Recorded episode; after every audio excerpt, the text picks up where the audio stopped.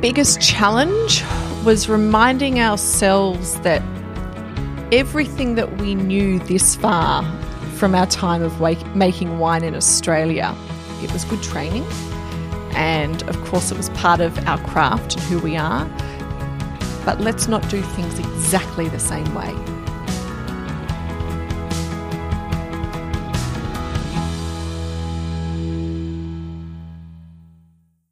Hallo Freunde, herzlich willkommen zu einer neuen Folge des Winzer Talks. Heute mal wieder eine Folge auf Englisch. Ich gebe euch nur kurz eine deutsche Einführung, damit ihr wisst, um was es geht.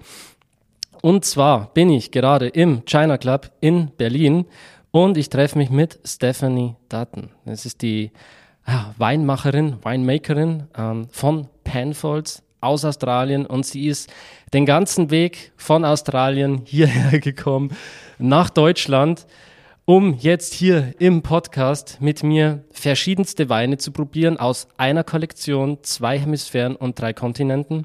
Wir werden genau darauf eingehen, was die Unterschiede sind zwischen den einzelnen Weinen und wo der gemeinsame Nenner liegt, weil das interessiert mich vor allem. Was, was sind die Beweggründe? Was, was ist die Motivation dahinter, wirklich Australien, den australischen Kontinent zu verlassen und ähm, ja, nach Frankreich zu gehen, nach Kalifornien, um dort eben auch Penfolds-Weine zu erzeugen von einem anderen Terroir, aber mit der Handschrift und mit der Stilistik von Penfolds. Und das gilt es eben herauszufinden, was ist diese Handschrift von Penfolds, was ist dieser gemeinsame Nenner und ähm, ja, wie kann man das alles quasi in diesen Weinen erfahren mit Grange, mit diesen unfassbar spektakulären Weinen, wo sich die Winzer aus aller Welt wirklich danach lechzen, um diese Weine zu probieren in einem Tasting. Das ist wirklich was ganz Besonderes. Und dementsprechend will ich jetzt gar nicht mehr so viel vorwegnehmen, sondern direkt in das Interview hüpfen.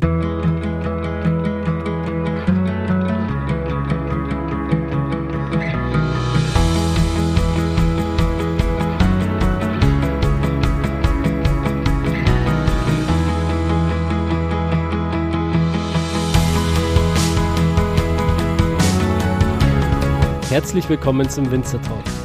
Ich bin Daniel Bayer und das ist der Podcast zur Website wein-verstehen.de.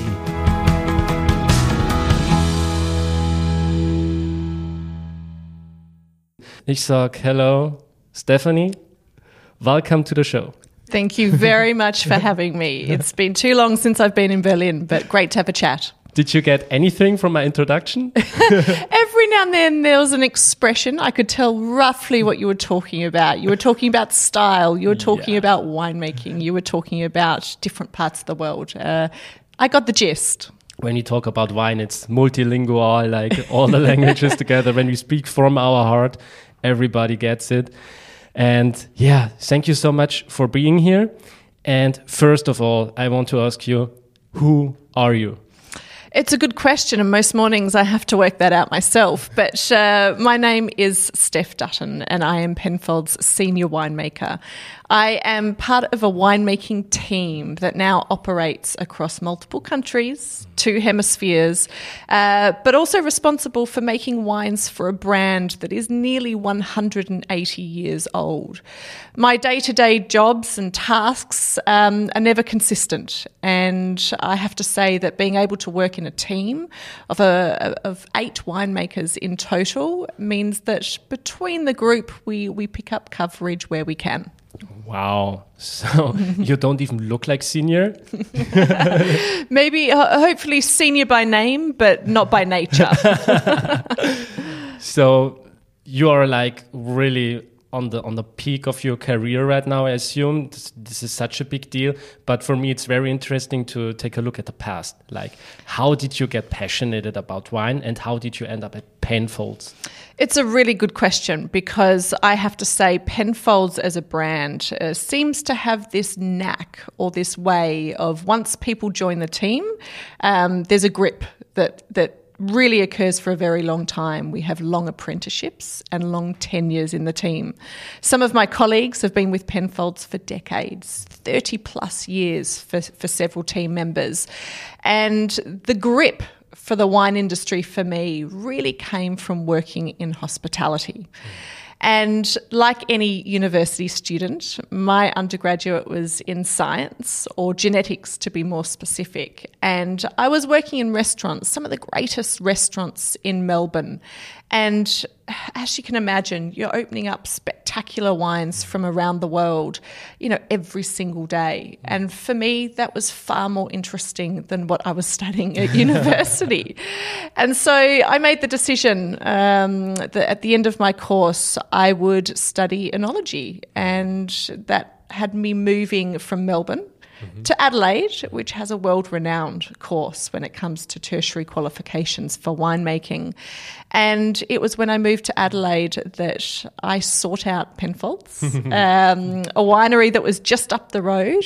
And I always intended to stay just for the duration of my course. But here I am 15, 16 years later, um, and Penfolds still has enough to keep me interested and, and engaged. Wow. This is so interesting. Wow. As you discovered this passion for wines and you opened up all these fancy wines all over the world, was there one kind of wine or a stylistic you were really like into it? The answer is yes. And a couple of years ago, there was a group of winemaking colleagues and myself, and we were all getting together for a tasting. And the theme of the tasting was that you must bring along the wine that changed your life. And as you can imagine, there were some bottles that maybe only cost 10 or 20 euro, and there were some bottles that were costing a fortune in this lineup. And for me, I brought along a bottle of Barolo because it was a bottle of Barolo when I was working in an Italian restaurant in Melbourne. And I opened it up for a table, I, I opened it up for customers. And it, it was like nothing I have ever tasted before. And it was the wine that made me stop and say, you know what? Maybe this hobby could be a career path as well. So there was one moment, I do remember that single wine, um, and it did change the course of my life and it had me embarking on a completely different direction. What was it in this wine that really catched your attention? I think first and foremost, it was the fact that I was serving it to a table of eight guests and every single one of them, you know, we all have different tastes. We all have different preferences. And it was the fact that every single one of them were really, you know, blown away by the quality.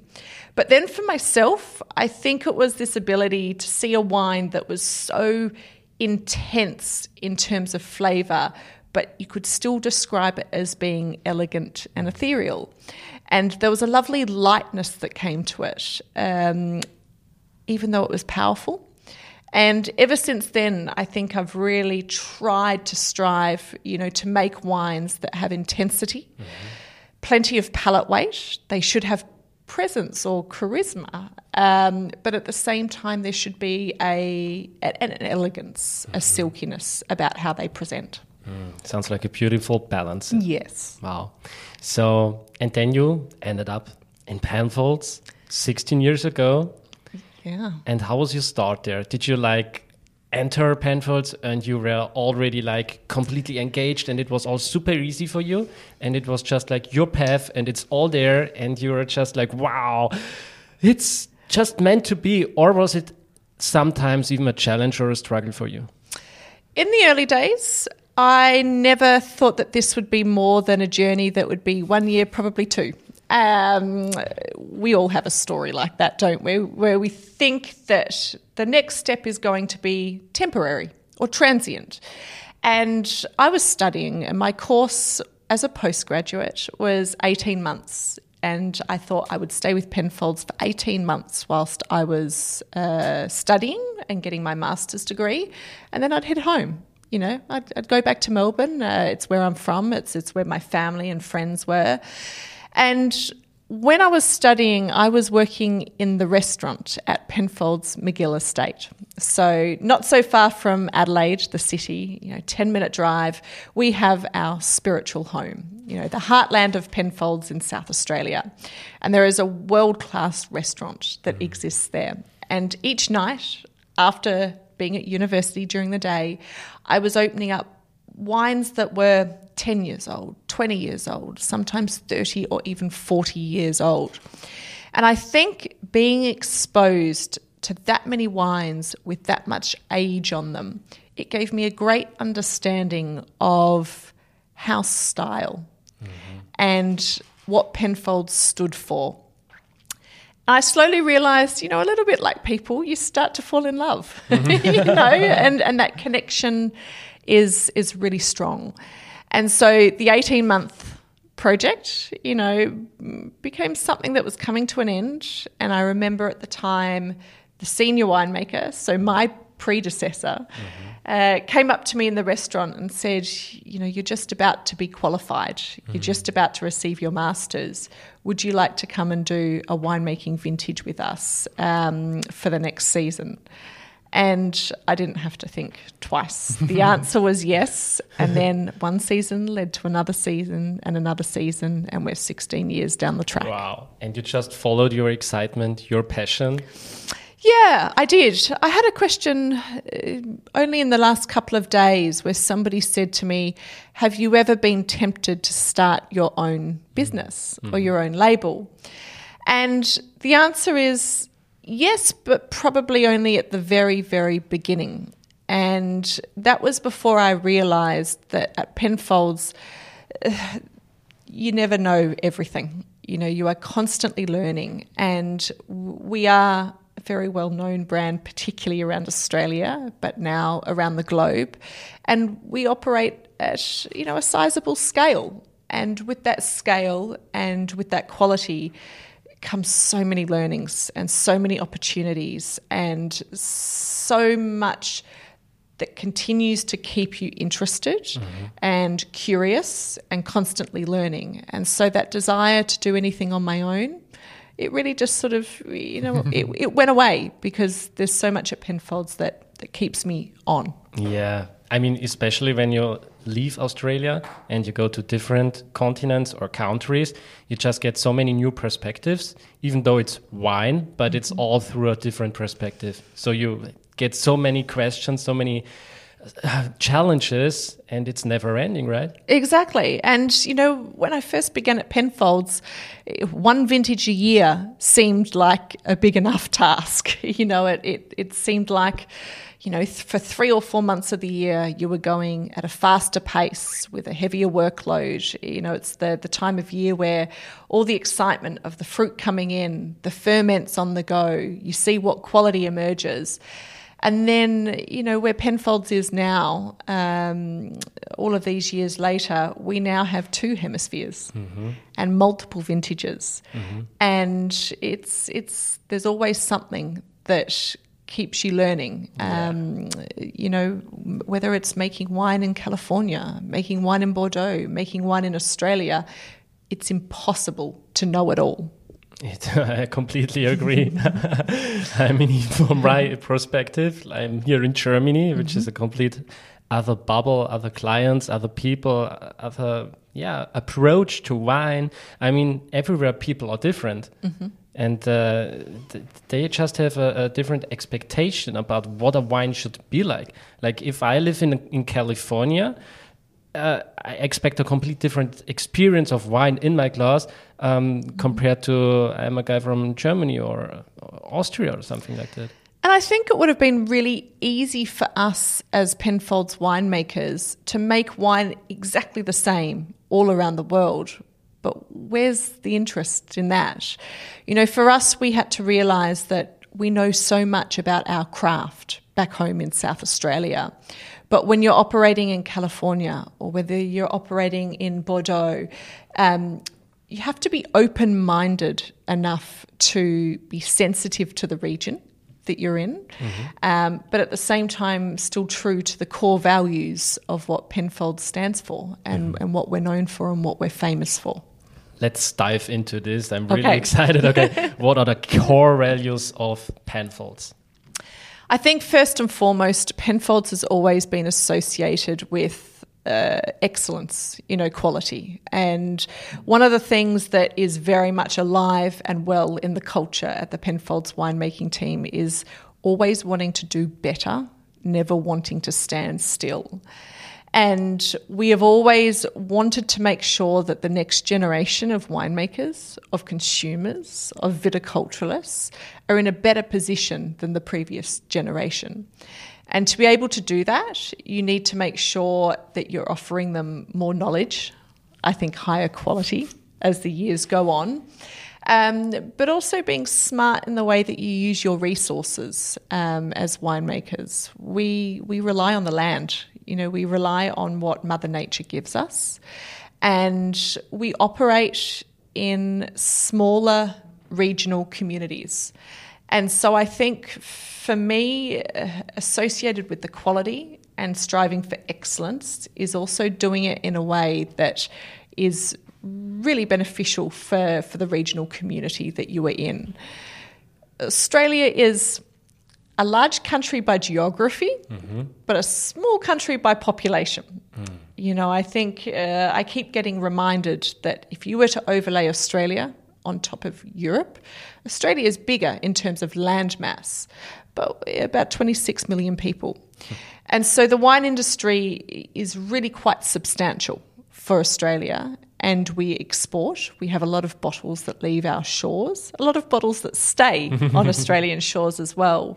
And so making sure that um, when you're operating at that global scale, you're doing things in a way that feels right. Mm-hmm.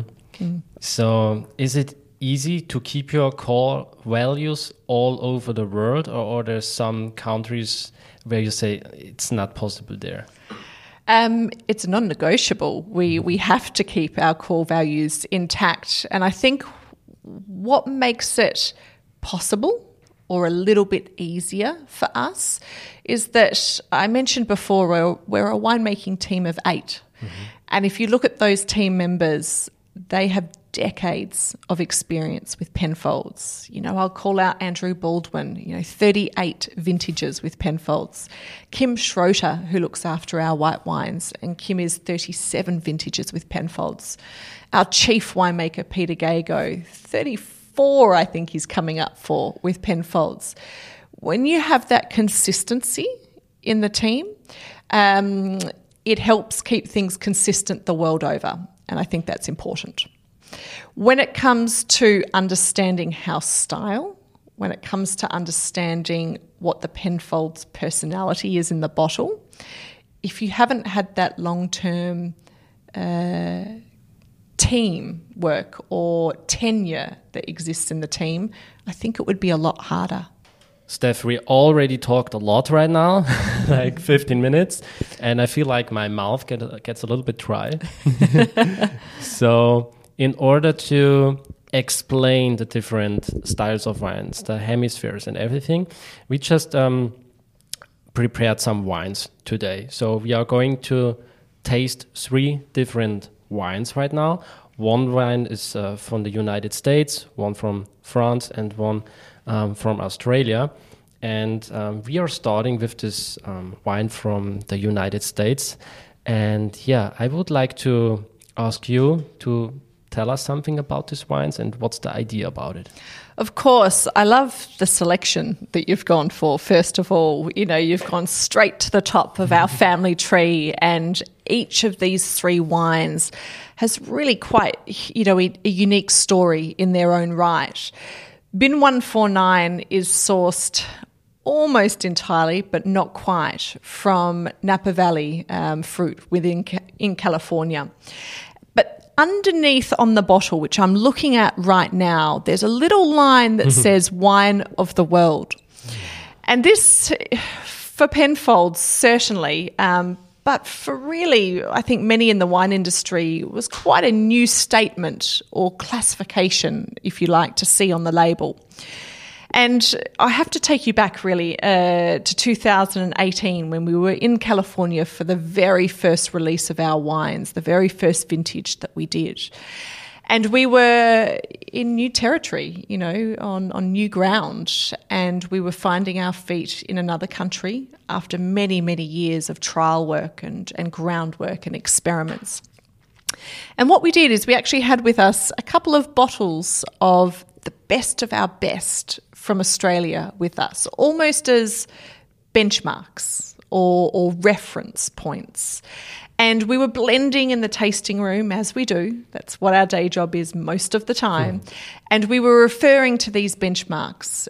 And we just asked ourselves the question what would a couple of drops of this Australian wine at the highest level do to the Napa Valley blend that we had just put together?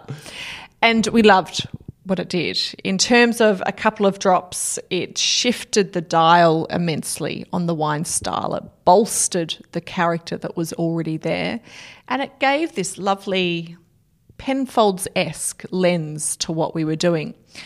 And so we had to work out was this an experiment that we wanted to get the knowledge of just for us, or did we want to share it with our collectors and our loyalists? And so, what we decided to do is we'd actually blend Australian wine in with the Napa Valley majority component uh, for this blend, and we would write Wine of the World on the label. Mm. And I say to people, it's a little bit like people. You can tell a well traveled person from one that is not. You can tell a knowledgeable person and a wise person from one that is not. And for me, this wine is worldly in what it has to offer in the bottle. It's a different dimension. Um, it's another way of looking at fine wine and seeing that when the best of the best comes together across different countries, uh, what does this, what does it end up looking like? Wow, I love this story, and I'm really curious now to taste this wine. So let's cheers. Cheers. wow. What I really love about your wines, even though they are really, really young, they're already there. Mm-hmm. We love to see an approachability to wines that can still go for decades mm-hmm. in the mm-hmm. cellar. And quite often it's quite easy to make a wine that is beautiful in its youth it can be a little bit harder, but still possible to make a wine that is age worthy in the cellar. But being able to do both is quite a challenge. Mm-hmm. And we look for a wine that has glossiness on release. We look for a wine that has energy mm-hmm. and vibrancy. Mm-hmm. But at the same time, our hopes and I do believe that we have achieved it. Our mm-hmm. hopes for this wine is that it will be pulled out of cellars in 10, 20, maybe even 25 plus years time. Mm-hmm. So, what I also really like is you already mentioned it like this vibrance in the wine, the energy, like this kind of sensation which keeps you drinking, mm-hmm. this mouth-watering effect.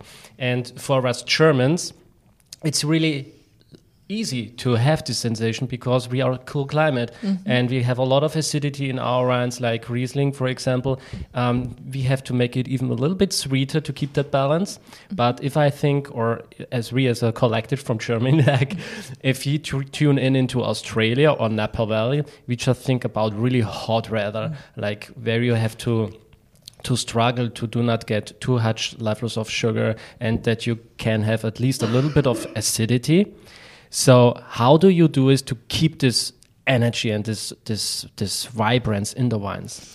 It's a good question because you're right. It is a challenge, um, and our climates are very very different as we move around from parts of Australia to California to, of course, uh, various regions in Bordeaux, and then you've compared against, of course, some German examples where cooler climate, high acid. Um, I think for us, the answer lies in the art of blending. And the whole concept of blending is that you have many parcels of different character. You want diversity. You want them all to look different because there's not much fun in blending if you're blending things that all look the same. And so when we're trying to put our blends together, we're often looking for a wine that has a backbone that is bright in acid, and we look for a wine that can bring an aromatic lift to the glass. But at the same time, you're overlaying that with a parcel that maybe has some richness and density to fill out the palate.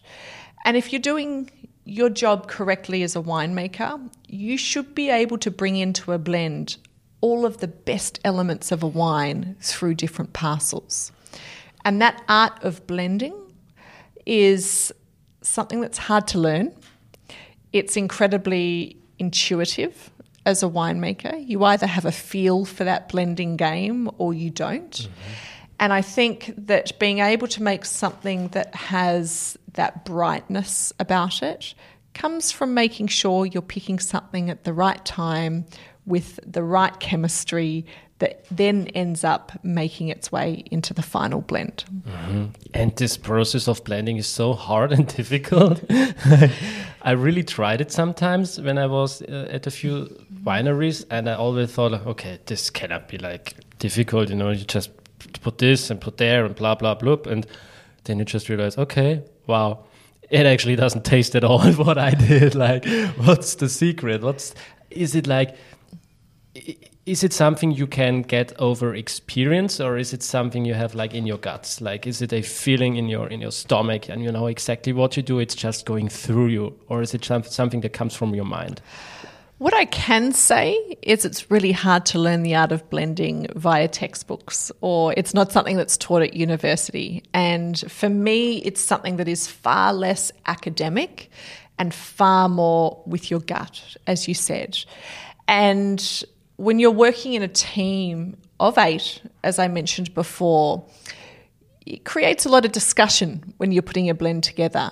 And I think a lot of the time, as as a team, we are constantly reviewing each other's work and making sure that we can't be one percent better or just a half a percent better in the name of excellence. But every single one of my colleagues, I think, has that intuition and that gut feel for how to make Penfolds blends mm-hmm. and Penfolds wines come to life and create something that is really quite complete. So I think it's hard to teach, but you can learn from your colleagues. Mm-hmm. I think it's almost impossible to learn via textbook alone. Yeah, and this makes the difference. Like then you're really excellent and then it's when the magic happens when you create really like wines that are different.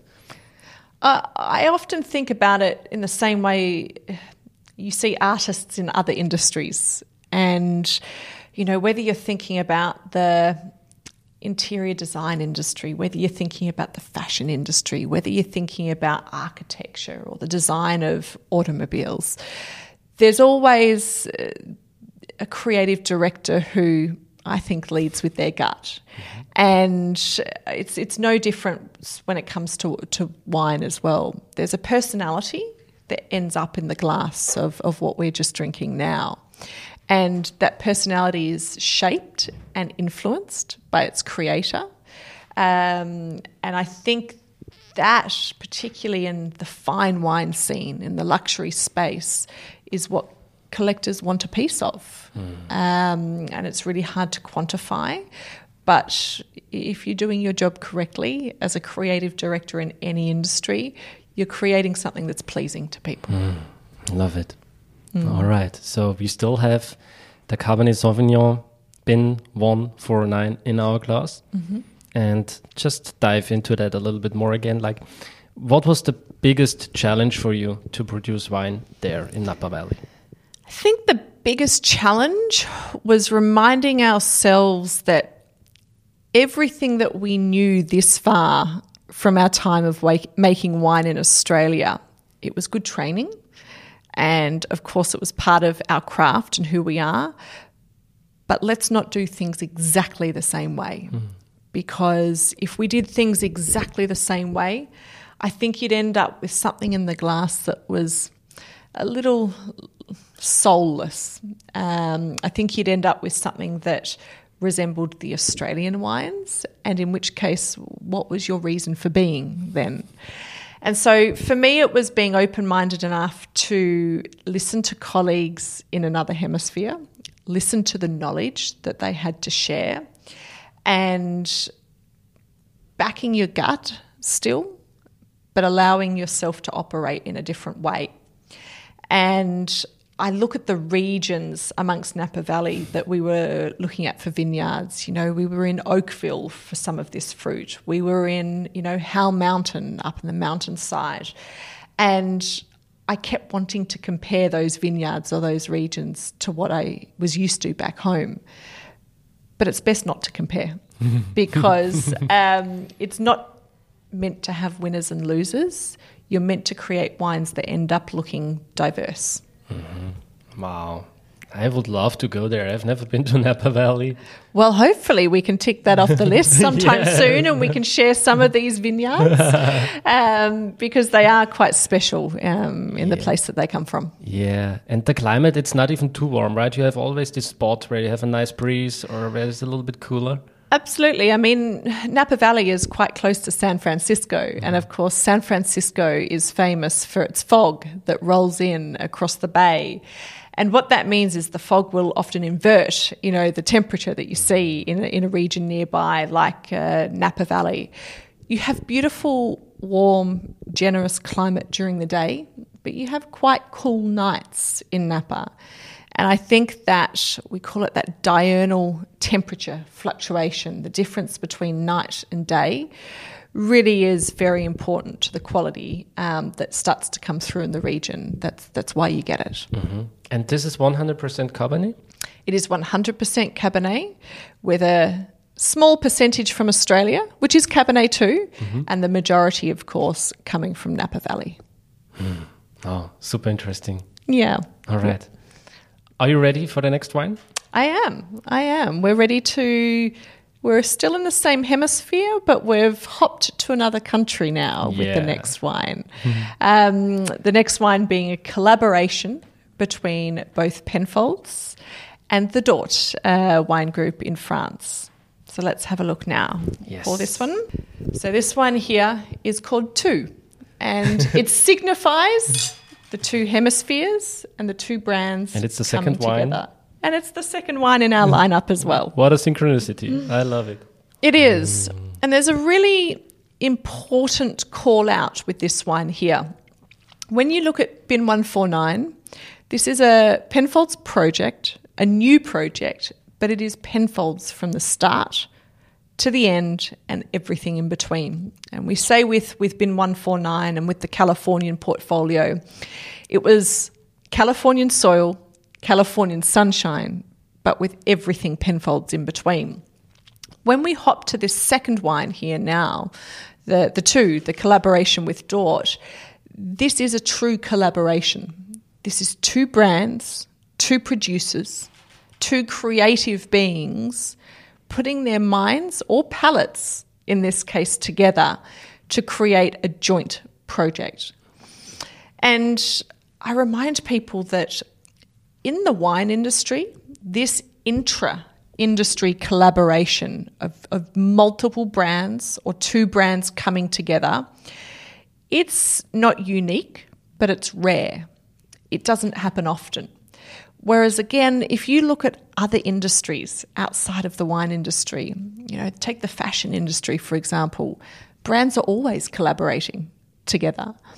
And I think collaboration is such a beautiful way to be brave as a brand.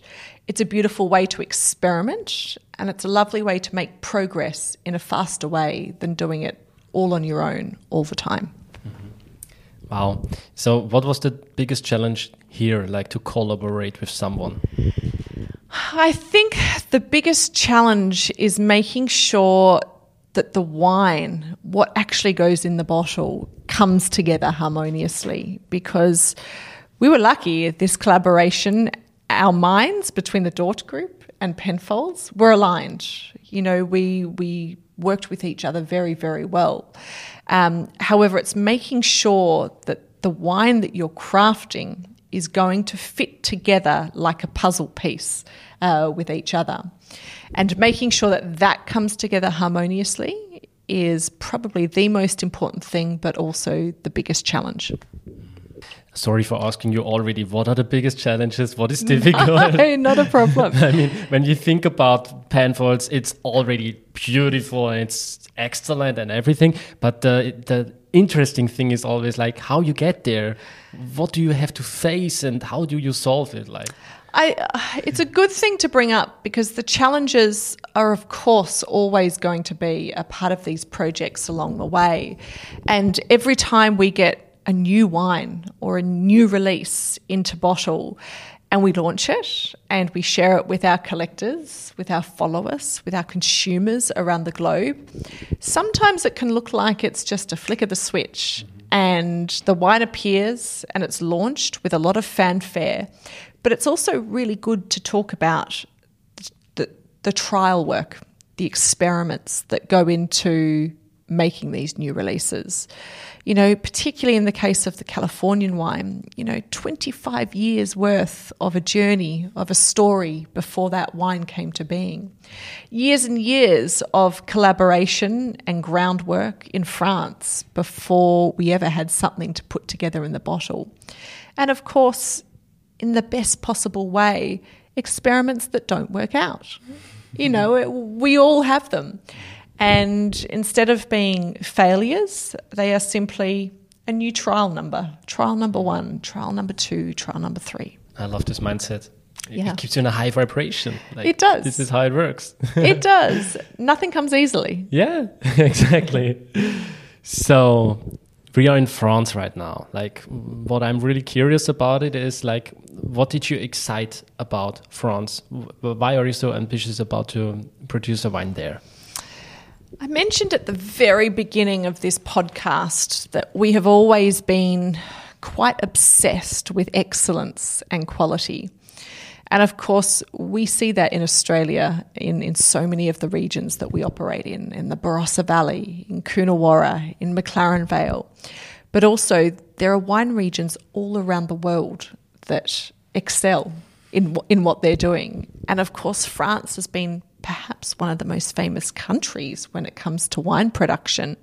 The history, um, the longevity, the knowledge, the following that France and its various wine regions, whether it's Bordeaux, Burgundy, Rhone, they have around the world. And I think when you're looking for the best of the best, regardless of what country you might be in, I think it always was going to be logical that France was a part of that story. And if you look back into our history books, we are a brand that I mentioned before, we're nearly 180 years old. You know, we're, we're one year off that milestone or that birthday. And over the 180 years, we have had wines that have looked very different over time. But perhaps most importantly, in the 1950s, or 1950 to be exact, our very first chief winemaker, Max Schubert, actually ventured over to Europe on a study trip and stopped off in Bordeaux on his return to Australia. And it was in Bordeaux that he saw these great wines of the world capable of cellaring for 30 or 40 years in exceptional vintages. And he wanted to bring that knowledge back to Australia. And it ultimately influenced not just how Penfolds made wine, but how the Australian wine industry made wine. And so I think having that link and knowing what influenced us in the first place, being able to return to that country and collaborate with them is really quite amazing. And you end up with a wine that's entirely unique and age worthy. Mm. I totally agree. Absolutely. Just take another sip. Is it also like pure Cabernet Sauvignon, or is there something else? As is the case, you know, most of the time with Penfolds, you've always got a little bit of a blend going on. so I'm going to pull forward the bottle here. And if you have a look on the left hand side, there's the representation of the two hemispheres or the two brands. And you have for the Dourthe group, you're in France, as you mentioned before, and you have Cabernet Sauvignon. You turn the bottle around, and on the other side, you have Penfolds in representation. And Penfolds, one of the things that we are most famous for is, of course, our Shiraz. And so you have South Australian Shiraz from the 2019 vintage coming together with Cabernet from France, also from the 2019 vintage, giving us a blend not only of countries or regions, but varieties too. Hmm. So, how is the the percentage of Cabernet and? It's funny. Uh, so many people really get. Um, they want to know the numbers behind the wine. You know, it's it's it's human nature to always want the information. And for winemakers, we do all of the blends without even knowing the numbers sometimes. and so it's only once we turn, you know, the page over that we realize what we've got. The South Australian Shiraz is the minority portion, sitting at around about 30%. And the French Cabernet from Bordeaux is sitting at around about 70%. So they're not coming together in equal proportions, but they're coming together in the proportions that we thought looked best on the bench in front of us. Wow. So, what would you say? Which um, style and which character brings the um, Shiraz into the wine? I think Shiraz is always known for its generosity on the palate. It can be quite mouth coating. It has a lot of breadth across the palate. And it has lovely fruit sweetness and fruit power and fruit purity. Whereas when you look at the Cabernet, you see uh, a wine that is quite tight and racy. We call it linear across the palate.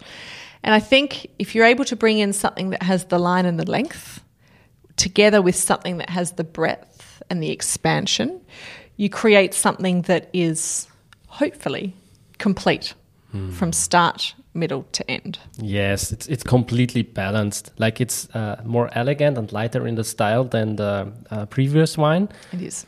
And um, for me, like it's it would be really interesting to age this wine. Like where does it go? Like in 10, 20 years, when all the complex aromas come into this wine, and makes it even more exciting. You're right. And I've got some ideas about where this wine is probably heading over the years and in time, but I also don't have all the answers. and um, I think when it comes to wine, it can give you a lot of information in the glass when it's in front of you. However, like you just mentioned, there is still so much information that is yet to be revealed. And wine is one of those amazing, I guess, drinks or items where not only can you enjoy it today, but this could be, you know, a family heirloom. It, it can be mm-hmm. a bottle that is something that is passed down to the next generation. It's something that you can share with the next generation, maybe in 20 or 30 years' time. But I do also remind people I'd far prefer to drink a wine too young mm-hmm. than to drink a wine that's too old. So if you're ever in doubt or you don't have the cellaring conditions at home, it's okay to leave some of it a mystery and not know where it's heading and just drink it today. Mm. Okay, Steph, I, I really appreciate this wine. And uh, before we go to the next wine, I really want you to ask, like, what's the the main difference between the two wines we had so far in the class, like countryside? Yeah, it's a great question because we are so familiar with Australian geography, and even us ourselves, we're getting to know the geography of these other countries that we are now with our boots on the ground in. And for me, when I'm in Napa Valley, um, to paint a picture of what it looks like visually, is you have two really large mountain ranges on either side of the valley, as the name suggests. And down on the valley floor, you have a lot of the fruit for this wine here. I, I called out Oakville as a little bit of a sub region before.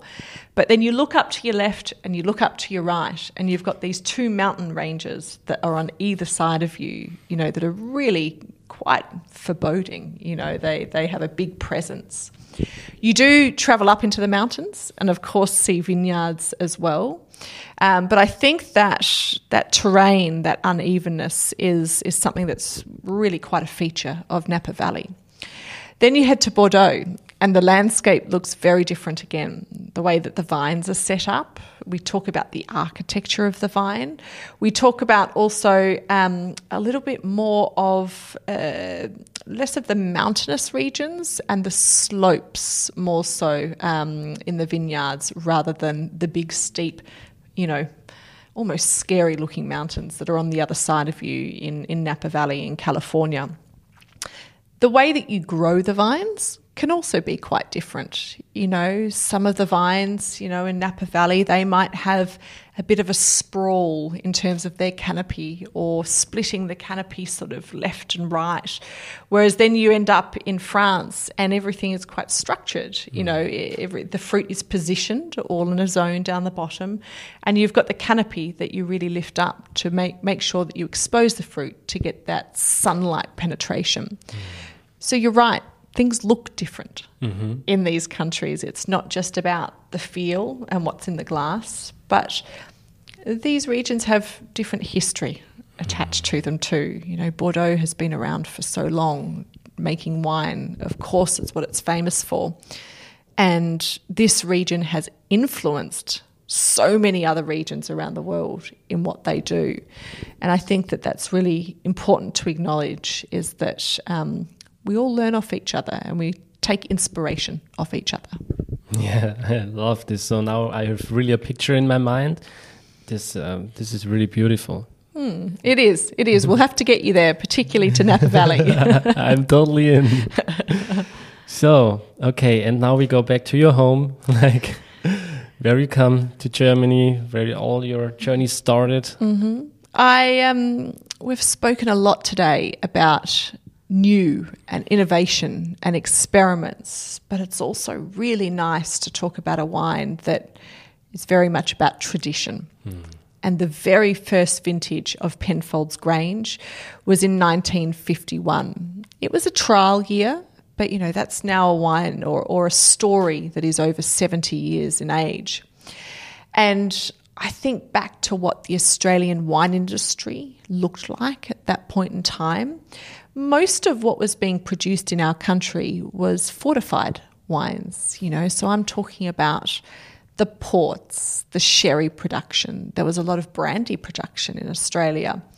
And dry table wines, they existed, but they weren't particularly common.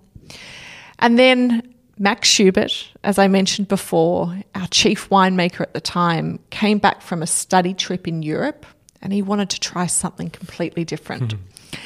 And so, this little wine called Grange, which at the time was quite a brave venture and quite a departure from what we were doing in the industry, really did change everything for, for Penfolds and for the Australian wine industry. And I think Grange almost gave birth to a family of wines, you know, in, in the way it led the charge. It came first, but it influenced this whole family of wines that we now refer to today in our current portfolio. Bin 389, Bin 28, um, you know, Bin 407, Bin 707. They are all related to Grange, but at the same time, their personalities are very, very different. All right. I think uh, you know the other thing that's that's worth mentioning with Grange is in the early days it was it was very misunderstood because it was so unfamiliar. It wasn't necessarily popular straight away.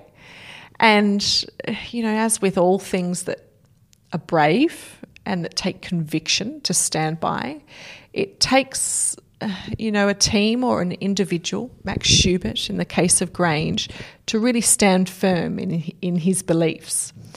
And it wasn't until years later, you know, maybe even a decade later, that these early vintages of Grange had begun to soften in the bottle and their age worthy potential was really starting to show through. Hmm. The tannins were a little bit more gentle, the fruit was sort of softening a little bit on the palate and in the glass.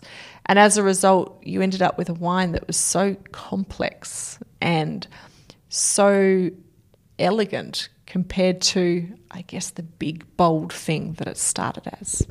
Wow. So how many years did this take, like, until you realized this? I think in the early days, um, it probably took more than a decade of production before uh, our collectors, before the media, before the industry started to acknowledge that these this wine called Grange was really quite incredible as its as its personality and as its character changed over time.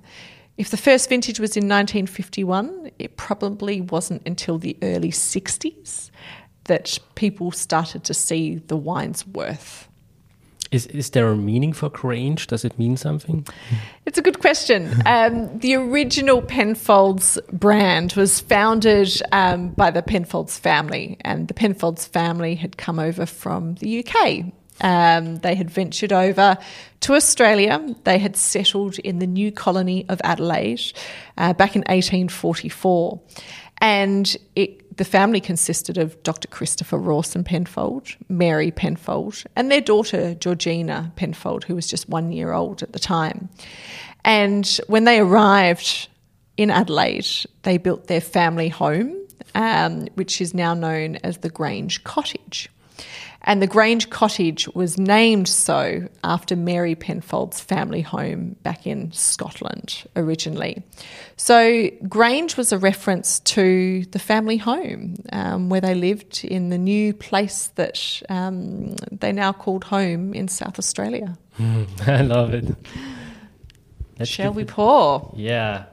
Let's pour it. Okay. Do you want me to do this? you're good. I, I try. Perfect. Yes. That worked well. You're getting there. After a few glasses of wine, I get more confident about pouring. like an expert. yes. All right. Vintage 2018 is in the glass. I have to say, as soon as I lift this up to my nose, you get this air of comfort and familiarity about the wine, you know, with more than 70 consecutive vintages, it's no surprise that you get to learn the style very well. Wow. This is so good in the nose, even though it's so young. It's just, you don't want to, to put your nose away from the glass anymore. I've had a couple of people say to me recently, you know, we talk so much about the ageability of Grange, and we talk so much about the fact that it can last decades and be handed down. And they come to me and they almost feel embarrassed or ashamed because they say, "Oh, but I like it. I like it now."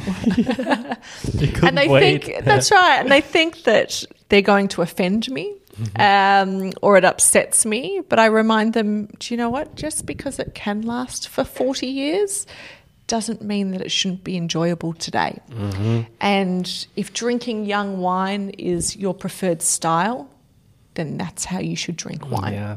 I mean, the reason why it's already so good is because it's already so vibrant. It's already has this this mouth-watering effect and this this this energy and it's already even though you don't have like this um, this this uh, ripe notes right now, you still have like spicy notes. You have the herbs and and with this beautiful juicy fruit in it. It's just super super uh, yummy. I honestly think that some of that is due to the vintage of the wine as well. Um, you know, 2018 was an incredible year.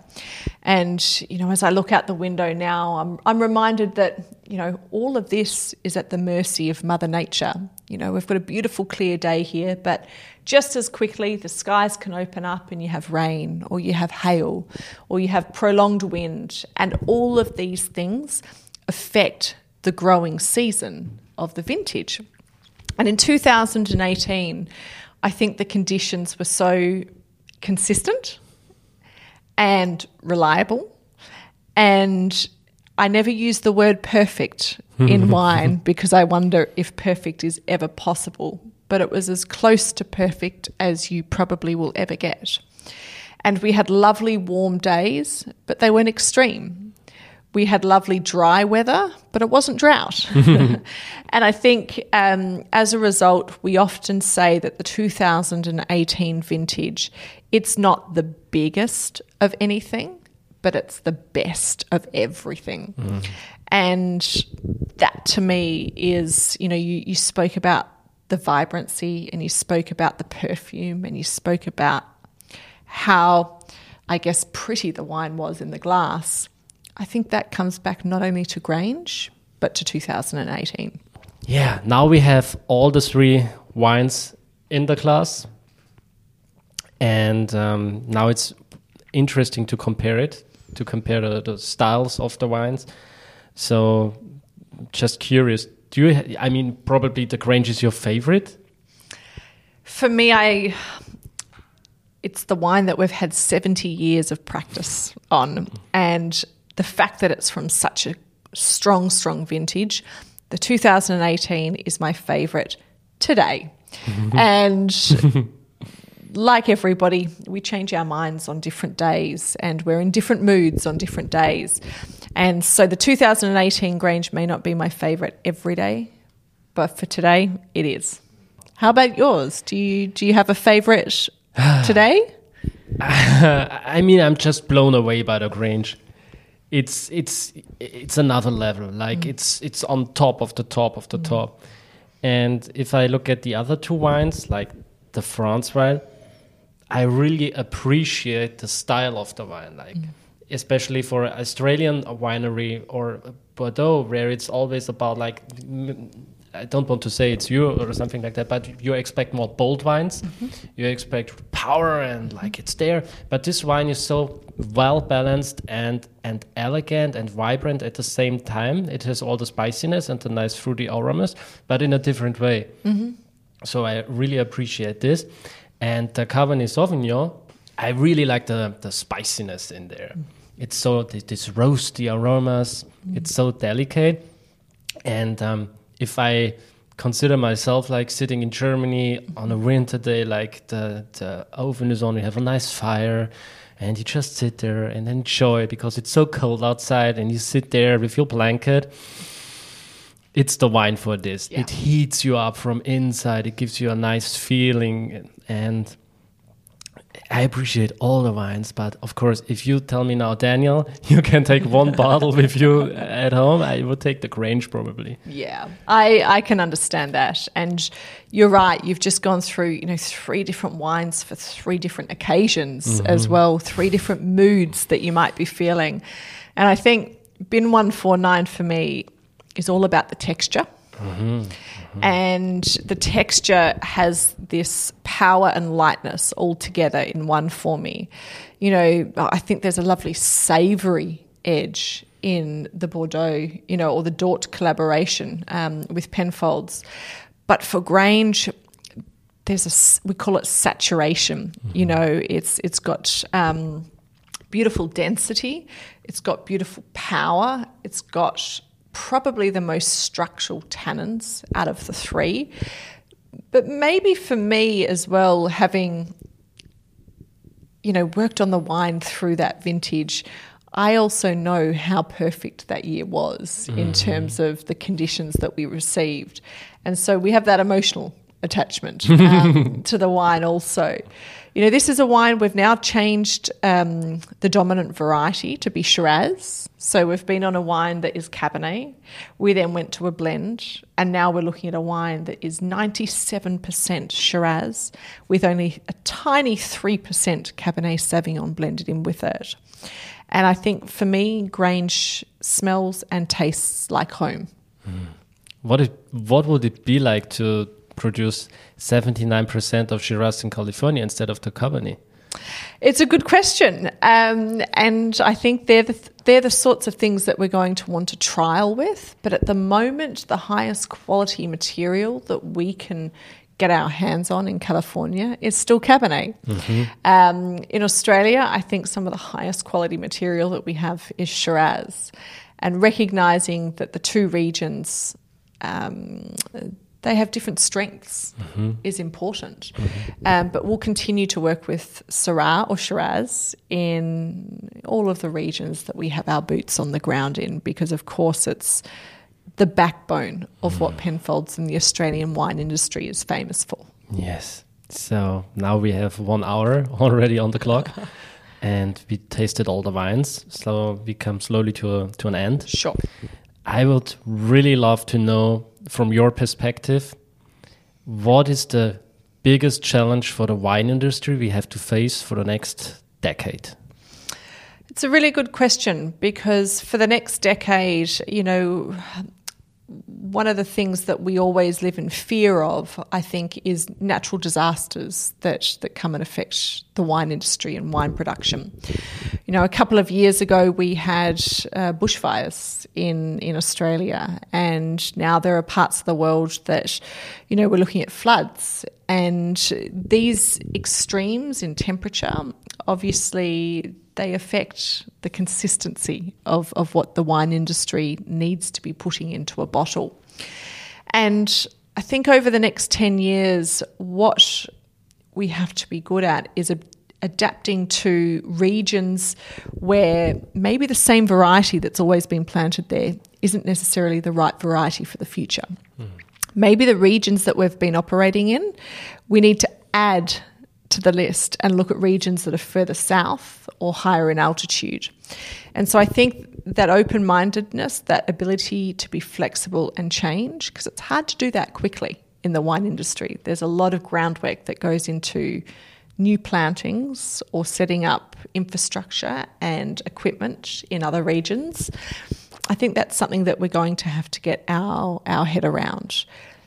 But the good thing about the Australian or about the, the global wine industry, it's, it's a really tight knit community. Mm. And I think that there's a lot of collaboration that will help us all get to where we need to go. Mm-hmm. Thank you for the bold answer. Love it. Thank you. So, I need to talk about this because it's so interesting. like, obviously, you're a woman mm-hmm. and you're in a, such a high position right now mm-hmm. where you expect, like, in the wine industry, there are mostly men. Like, the whole wine industry is, there are so many men, and it's like also this, this energy, like, from the man. Mm-hmm. And for, for me, it's, it's so interesting. Like, the picture I have of you, you're still in your female energy Mm-hmm. Like you have this aura around you, like you have it all under control. You hold the place, you you got it. But it's more like this nature energy, and it's not like something that comes from a. I have to be like this this masculine thing. It has to be this this this this blah. So you you are more like in this female energy, and you allow things to to happen. Mm-hmm. And you trust that it's gonna be right because you know. Uh, look, I have to say, there are two really big benefits that I would like to call out of having both genders represented in the wine industry in the most equal way you could possibly imagine. And the first is I've mentioned a couple of times that we are a winemaking team.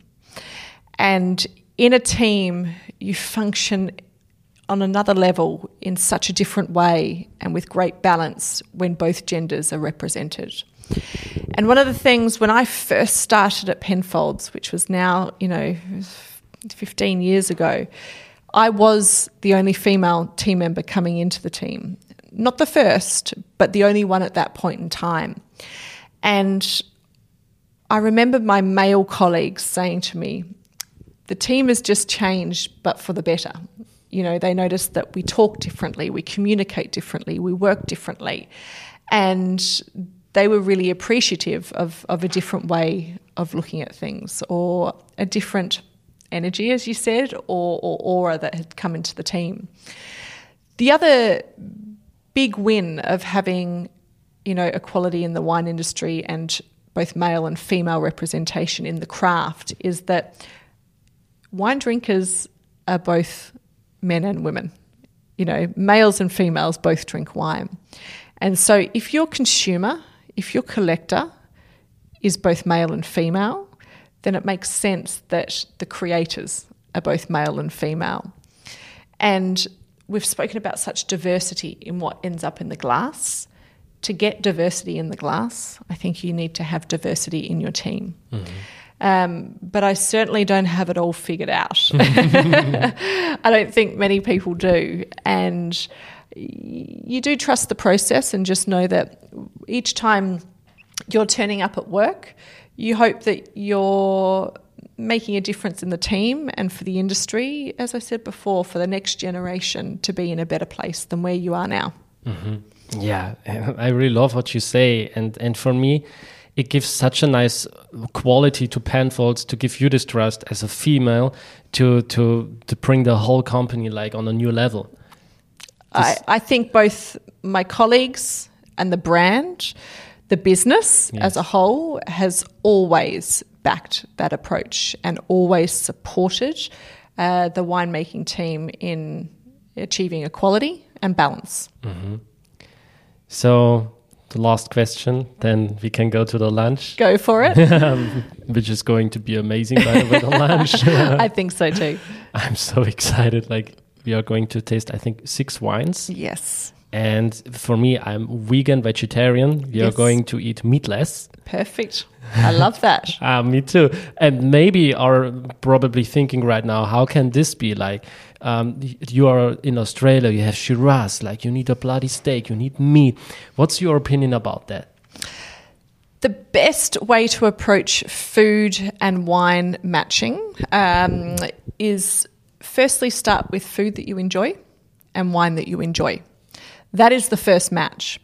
When you go down to the level of the detail, keep in mind the old rule of red wine with red meat and white wine with fish or white meat.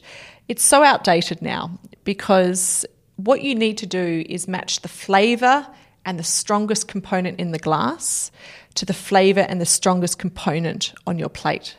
Not the color of the meat, not the color of the plate, of, of what, what food is on there, but instead the flavors of the food that is on the plate. And for me, that's the art of food and, and wine pairing. So, and just for me as a curiosity, Yeah. I would love to ask you, what's your favorite food combination, like really local, like from Australia with your wines? What's that?